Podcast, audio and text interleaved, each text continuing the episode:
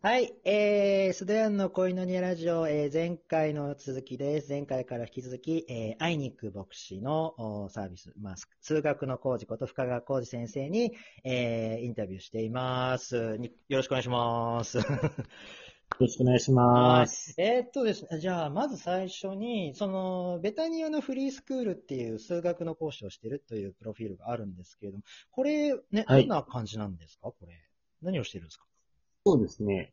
あの、今年、あ、今年じゃなくて、はい2020年の6月から、あの、浜松で始まったフリースクールなんですけどあ、あ、はい。そこで、あの、今、中学生の女の子に数学を教えています。あ、それは、あ、1対1ですか？そうですね。今は1対1です。あの、まあ、生徒さんが今1人なので、ああ、あ1、対1で教えているって感じですね。そうなんですね。あれ、でこのじゃあフリースクール、あれ、このベタニアフリースクールっていうものそのものも、じゃあ、設立されたばっかりとか？そうですね。始まったばかりです。あ、そうなんですね。え、あ、じゃあ、その設立された方に、こう、講師として深川先生はなんか呼ばれたみたいな感じですか？そうですね。私が数学の先生をしていたというのを知って、はい。それで声をかけてもらったという感じです。ああ、いいですね。なんかあの、私はあの、まるっきりもう、文系で日本語の先生やってるんですけれども、あの、ちなみに数学の講師って、やっぱりまあ、はい。こう教やっぱこう最初にこう、ちょっと教案とか作られますか？やっぱり。こういうふうに教えようとか、この時間にこうしようみたいそうですね。あの、まあ、きっちりしたものを作ってるわけじゃないんですけどな。、はい。うん授業の計画を立てて、はい。それで、あのこの生徒に向けて、えー、どこからどこまでの範囲でどういうふうに教えようかと。まあ、そういう計画を作って授業に臨むっていう感じですね。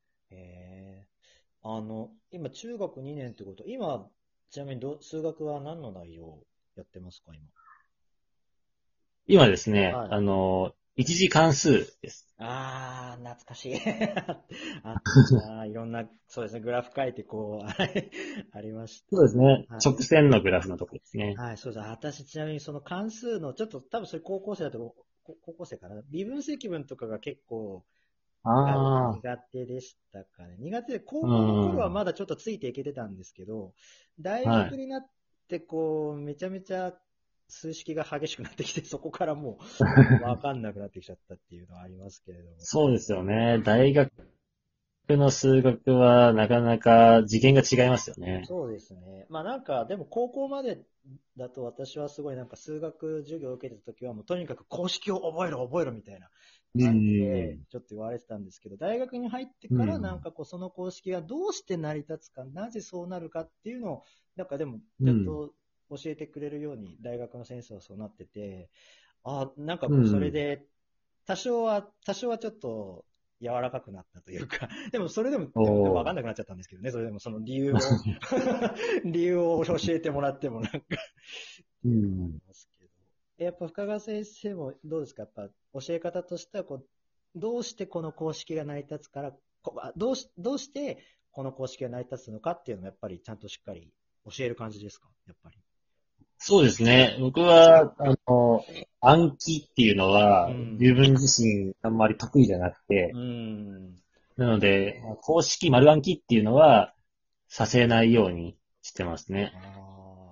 できるだけ、その、なぜこの式が出てくるのかっていう理由をしっかり。り説明して、うんまあ、それを身につけてもらうっていう感じですね。ああ、そうなんですね。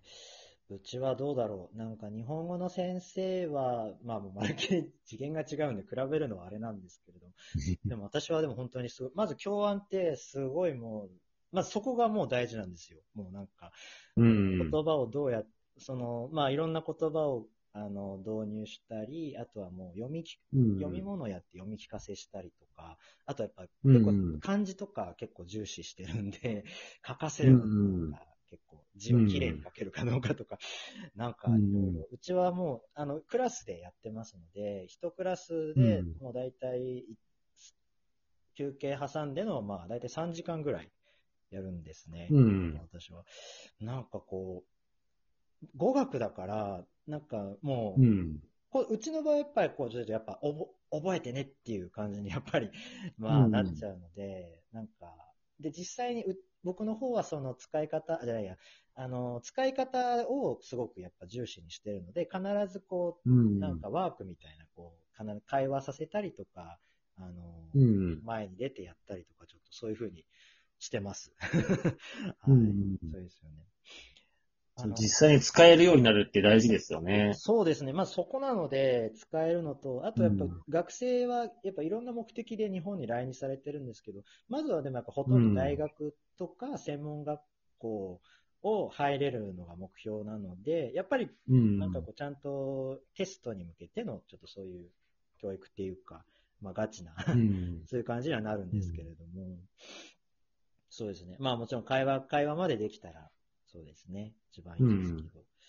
あの、ちなみにでも深川先生はでも先生としてのなんか、あの、いろいろ苦労とか、なんか、面白い、面白いというか、そういうエピソードとかありますか？なんか。そうですね。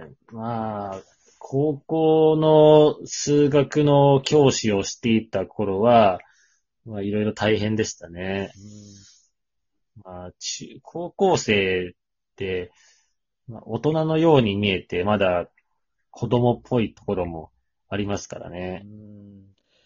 うん、だから、まあ、いろいろと、その、まあ、言葉の暴力みたいな、ああ。ああ。そういうのを、おいろいろ、まあ、受けたこともありましたね。あ、うん。ですね。え、なんか、えそれで、まあ、ちょっと心が折れてしまった時もあったんですけど、本当ですか？もうなんかじゃあ、わ、こんなはいなので、まあ、先生に対しては、ちょっとね、優しい言葉を使ってほしいですよね。ああ。ねえ、じゃあもうこんなのわかんねえよみたいな、え、そそんな風になんかいろいろ言われたみたいなか感じですか？まあ、そうですね。まあ、そう、まあ、数学ってね、嫌われやすいですからね。いやー、うんそうなんですね。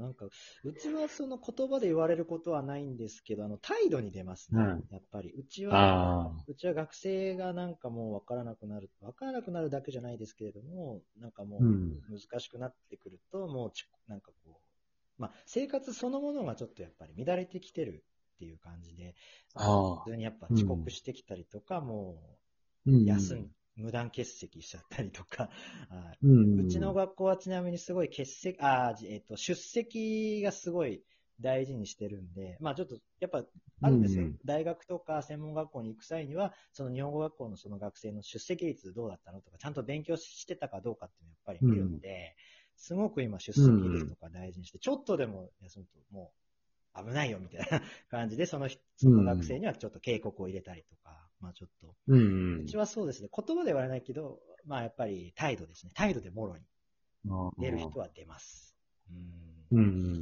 そうですね。お互い先生の 苦労は計り知れず。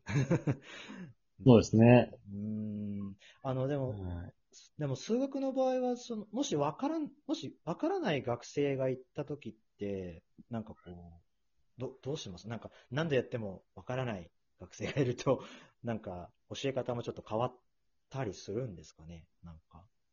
そうですね。その生徒のレベルに合わせて教えていかないといけないんですけど、はい。結構、その同じクラスの中でも、レベルの違いって結構出るんですようね。ん。なので、あのーまあ、テストするときには同じテストをやらせるんですけど、はいはい。その、できない生徒には、また特別な課題を与えて、それでなんとかこう成績をつけたりっていう風にやってましたね。うんだから、まあ、救済措置っていうのを、はい。すごく、はいはい、出ましたけど。え、ちなみに福川先生の特別な課題っていうのはどんな感じですか？レポートか何かですか？あの、ちょっとこう、レベルを優しくして、それで、その人ができるぐらいまで、ちょっと、あの、内容を簡単にした問題をやらせて。えー、えそういうのは、ふ深川先生は作るんですか？問題とかって。そうですね、自分で作ります。ええ すごい。なんか、ああ、じゃあ、こういうレベルだったら、こういう形にしようとか、じゃあ、そういうの考えて、じゃあ、作るんですね。そうですね。すごいな。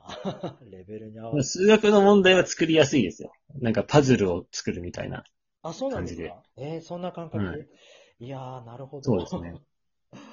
ああ、すごいですね。なんか自分、その、まあ、またこれも比べるのってあるかもしれないですけど、なんか結構、あの、その言葉っていうか、例文系、文系を何かこう導入する際には、やっぱりこう例文を作ら、例文を作って使い方の例を説明しないと難しいんですけど、結構その例文の作る、作るのも、あの、なんかなかなかいい例文が見つからなかったりとかで、結構そういうのですごいうん。苦労したりしてます。レベルに合った、こう、うん形で、わかりやすい。あの、で、なおかつその学生がすでにこう習った単語を使っての例文とか、ちょっといろいろやっぱ縛りもあるんで、すごいなんか例文、そうですね例文を考えるだけでも私は結構すごい時間がかかっちゃう。うん悩みどころですよね。そうですね。問題作るっていうのがね、はい、結構ちょっと、そうですそうねで。すね。もう本当に先生方、もう数学の先生も含めて陰で、もう準備が特にいつも大変だなと、私もしみじみそうですねそうですねうんはい、えっ、と、あ、じゃあ、ちょっとまた時間が来たので、じゃあちょっとまた、えーまあ後半って言っちゃったんですけど、じゃあもう一回、じゃあ第3弾に、多分これで最後になるかわからないですけども、ちょっと続けていきたいかなと思います。じゃあちょっと、えーはい先生ありがとうございます、ここまで。ありがとうございます。はい、えっ、と、はい、じゃあすいません。じゃあもうい、じゃあまた、えー第3弾に続きます。よろしければ聞いてください。じゃあ一旦切ります。